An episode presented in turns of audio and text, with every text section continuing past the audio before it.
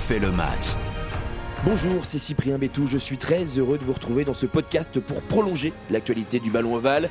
Je suis aujourd'hui, comme toujours, avec Monsieur Rugby sur RTL, Jean-Michel Rascol. Bonjour.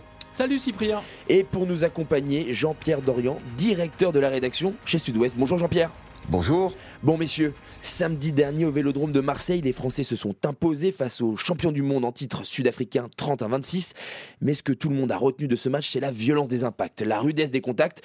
Messieurs, est-ce qu'on avait un peu oublié que le rugby était un sport d'évitement, mais surtout de contact? Euh, à mon avis, non. On l'a redécouvert parce que euh, on était resté sur euh, l'essai de Damien Penaud à la fin de l'Australie en se disant les intervalles c'est beau, les raffus c'est formidable et les essais c'est encore mieux.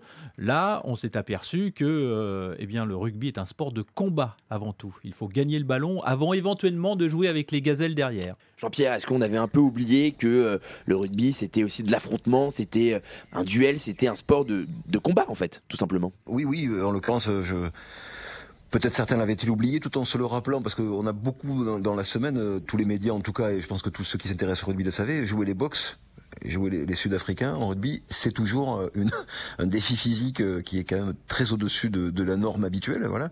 Donc là, on n'a pas été déçus. Après, je vais vous donner mon sentiment, le sentiment que j'ai eu en direct. Les quatre commotions, les cinq même avec celles que les Sud-Africains ont subies dans la foulée en, en 30 minutes, à vivre, c'était un peu difficilement compréhensible, y compris mais euh, parce qu'il y a un mais, je me suis aussi rappelé de quelques-unes, de quelques-unes des matchs, quelques-unes des tournées que nous avons fait dans certains ensembles, Jean-Michel, et je, je, me suis aussi souvenu que euh, en des temps où on ne regardait pas 14 fois le même ralenti de l'action, il y avait des choses qui étaient euh, donc qui passaient beaucoup plus passées sous silence, en tout cas qui se voyaient beaucoup moins et qui n'étaient pas beaucoup moins effrayantes que ce que les actions qu'on a vues samedi soir. Non, en tout cas, ce qui est sûr, c'est que amateur du rugby proche, éloigné, ça donnait pas envie d'être sur la pelouse samedi soir. Alors le problème, c'est que maintenant le rugby s'adresse à un public beaucoup plus large.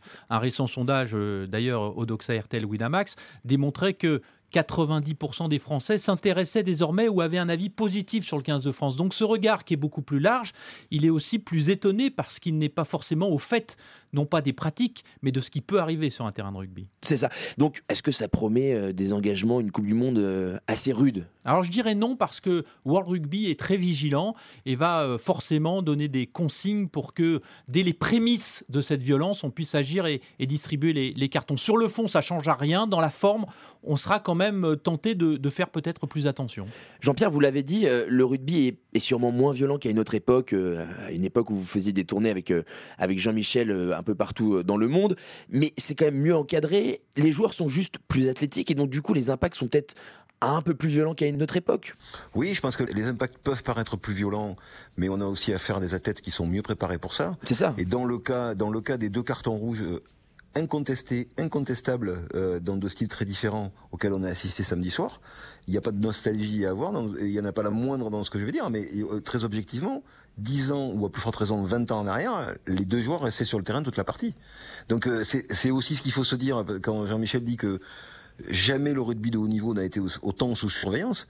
Euh, c'est très rassurant de savoir euh, que le monstrueux coup de tête de, du toit sur Danti, qui mérite l'incontesté carton rouge qu'a eu le, troisième ligne sud-africain, dans un match sur lequel il n'y avait pas 14 caméras et un quatrième arbitre vidéo, Autrefois, il aurait pu ne pas du tout être vu et serait passé inaperçu, et donc le, troisième ligne aurait fini le match. De la même manière, l'action euh, beaucoup moins intentionnelle, on va dire, de, Dupont sur Colby, mais pas du tout intentionnelle, même il regarde à aucun moment, il regarde euh, Colby, il regarde uniquement le ballon. C'est malheureusement euh, carton rouge légitime parce qu'il tombe sur la tête, mais c'est très spectaculaire aussi pour le, le, public dont parle Jean-Michel, à savoir le des gens qui viennent vers ce sport-là, qui n'en connaissent pas forcément les règles, voir Colby tomber euh, l'équivalent d'un premier étage sur la tête, même si l'action de, de, Dupont est involontaire, ça mérite d'être sanctionné, ça l'est.